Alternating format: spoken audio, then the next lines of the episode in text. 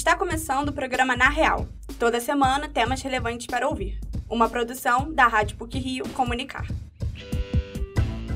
A evolução de dispositivos tecnológicos abriu espaço para algumas práticas pouco éticas. Uma delas é a obsolescência programada, que significa que algum produto é manufaturado com a vida útil reduzida de propósito, para que o consumidor tenha que comprar várias vezes a mesma coisa. Essa estranha prática é um dos temas do Na Real de hoje. Vamos falar também sobre a palestra preferida pela jornalista Maria Beltrão, na PUC Rio. Ela explicou como é a transição do hard news, como são chamadas as notícias do dia a dia, para a área de entretenimento. Fique com a gente.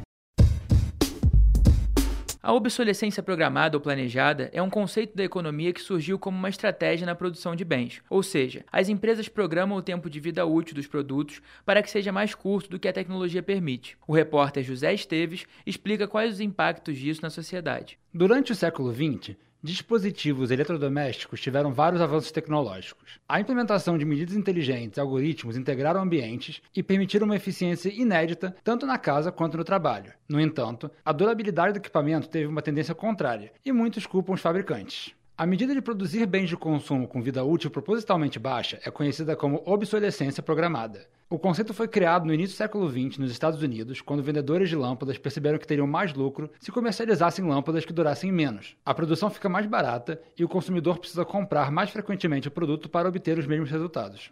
A obsolescência pode acontecer tanto de forma física quanto técnica. O dispositivo pode ter vida útil menor do que esperada, o reparo pode ser difícil ou a função dele pode ficar ultrapassada mesmo que o produto ainda funcione. Mesmo que seja um problema persistente na sociedade, não existe legislação defendendo o consumidor da prática e o caminho para punir as empresas não é fácil.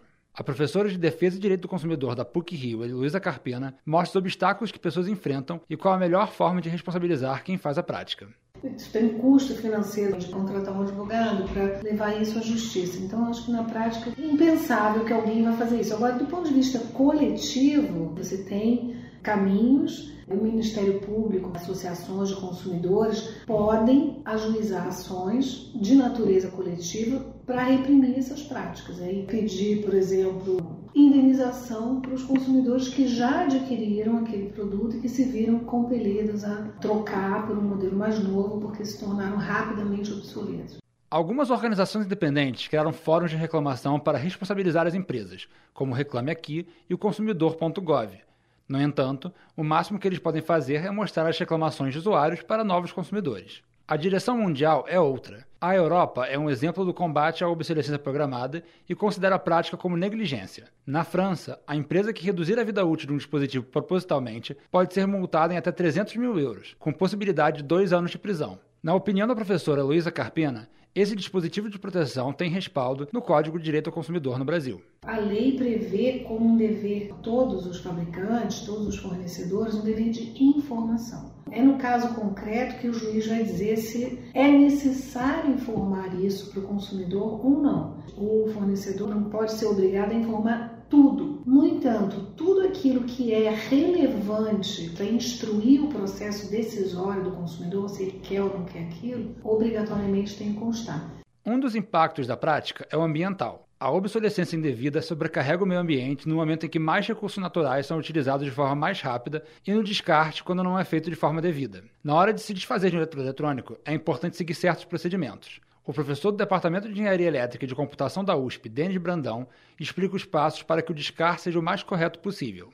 O primeiro movimento seria entrar em contato pela página do fornecedor da marca, ver se ele tem algum serviço ali te indicando onde levar esse produto. Se isso não acontecer, você pode entrar em contato com o vendedor. Caso você não tenha essa informação pronta, não saiba ainda como fazer, entrar em contato com a prefeitura da sua cidade, explicando que você tem o resíduo, se eles têm alguma orientação em relação ao descarte especial. As cidades eu sei que às vezes têm recicladores independentes, e a prefeitura pode indicar, tanto para fazer a coleta ou se eles tiverem algum ponto de coleta no bairro, isso fica fica bom também.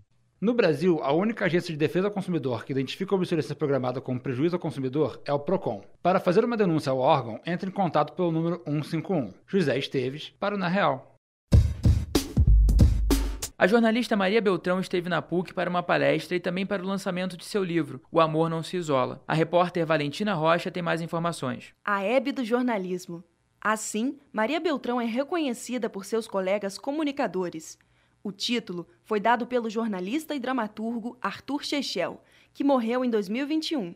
e remete à sua personalidade marcante na televisão brasileira. A jornalista esteve na PUC-Rio para conversar com os alunos de comunicação da universidade. Ao longo da palestra, Maria comentou o cenário atual do jornalismo e contou como está sendo a sua transição do hard news, como são chamadas as notícias do dia a dia, para o entretenimento. O evento também foi a estreia de lançamento presencial do seu livro O Amor Não Se Isola, um diário que reúne histórias, reflexões e algumas confidências. Em entrevista à Rádio PUC, Maria contou que o processo de produção do livro não foi planejado. A jornalista se inspirou no método Morning Paper, desenvolvido pela escritora norte-americana Julia Cameron. A estratégia visa liberar a criatividade e consiste em escrever três páginas por dia sobre qualquer assunto desejado. A escrita fluida, sem objetivo aparente, conquistou a comunicadora. Ela disse que, por hora, não planeja um próximo livro, a não ser que se sinta inspirada novamente. Eu acho que eu nunca mais vou ter coragem de escrever outro livro. Esse eu só escrevi porque eu não sabia que eu estava escrevendo, né? Que era meio que um diário onde eu resolvi publicar. Mas eu acho que eu não tenho coragem, eu tenho quase que uma vergonha, eu não me sinto capaz. Eu não, eu não me considero escritora, né? Se eu resolvi um dia escrever outro diário, jogar umas ideias no papel e achar que tem cara de livro, eu tomo coragem outra vez. Maria Beltrão foi uma das fundadoras do chamado Estúdio I, formato inovador de jornalismo criado pela emissora Globo News, em que as notícias são apresentadas e comentadas por especialistas ao vivo. No programa, teve a experiência de trabalhar com o professor de comunicação da PUC Rio, Sérgio Mota, que mediou a palestra. Sérgio atuou como comentarista de cultura ainda nas primeiras edições do Estúdio I e falou como a presença dela em um evento universitário é importante o que ela fez ali não foi uma aula de jornalismo, foi uma aula de jornalismo, claro, televisão, entretenimento, de vida, carreira, as fragilidades, né? Ela disse coisas ali que ela nunca tinha dito para nenhuma entrevista. É uma emoção poder contar com essa, com essa presença aqui na universidade. Isso enriquece tanto, né? Por isso que eu sou muito fã dos eventos, né? Que extrapolam a sala de aula convencional, né? Não só para conversar com pessoas do mercado, mas para poder. Eh, são aprendizados, né? Coisas que a gente. Porque na aula.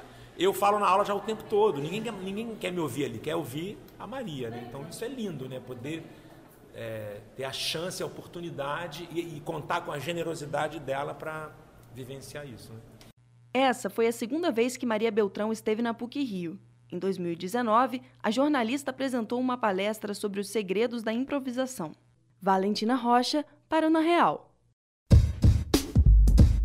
E, para finalizar o Na Real de hoje, temos algumas pílulas do que foi ou que será notícia nas mídias.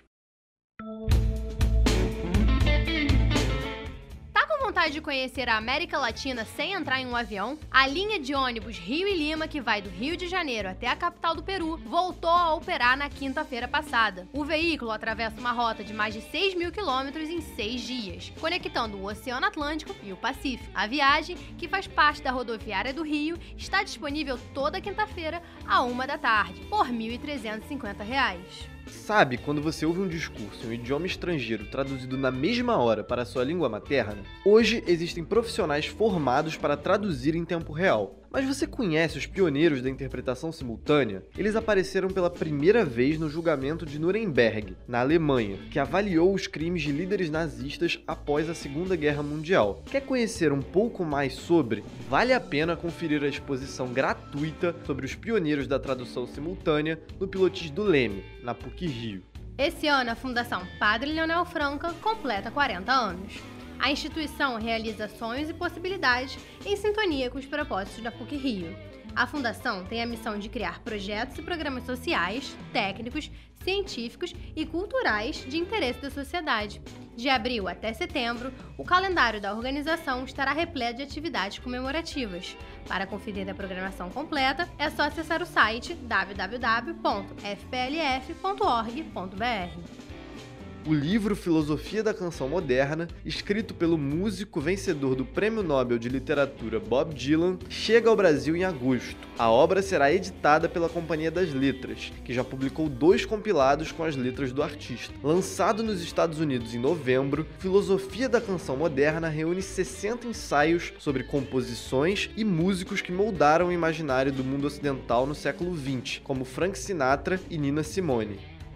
O jornalista, professor e pesquisador da Universidade Federal da Bahia, Edson Dalmonte, ministrou a aula inaugural do Departamento de Comunicação Social da PUC-Rio, com o tema Identidade e Papel Social da Comunicação. Ao longo da palestra, Dalmonte refletiu sobre o papel do jornalista no Brasil, as questões atuais relacionadas à comunicação, perspectivas para o futuro e a relação das redes sociais com o jornalismo. O evento pode ser assistido a qualquer momento no canal do YouTube do curso de comunicação da PUC-Rio.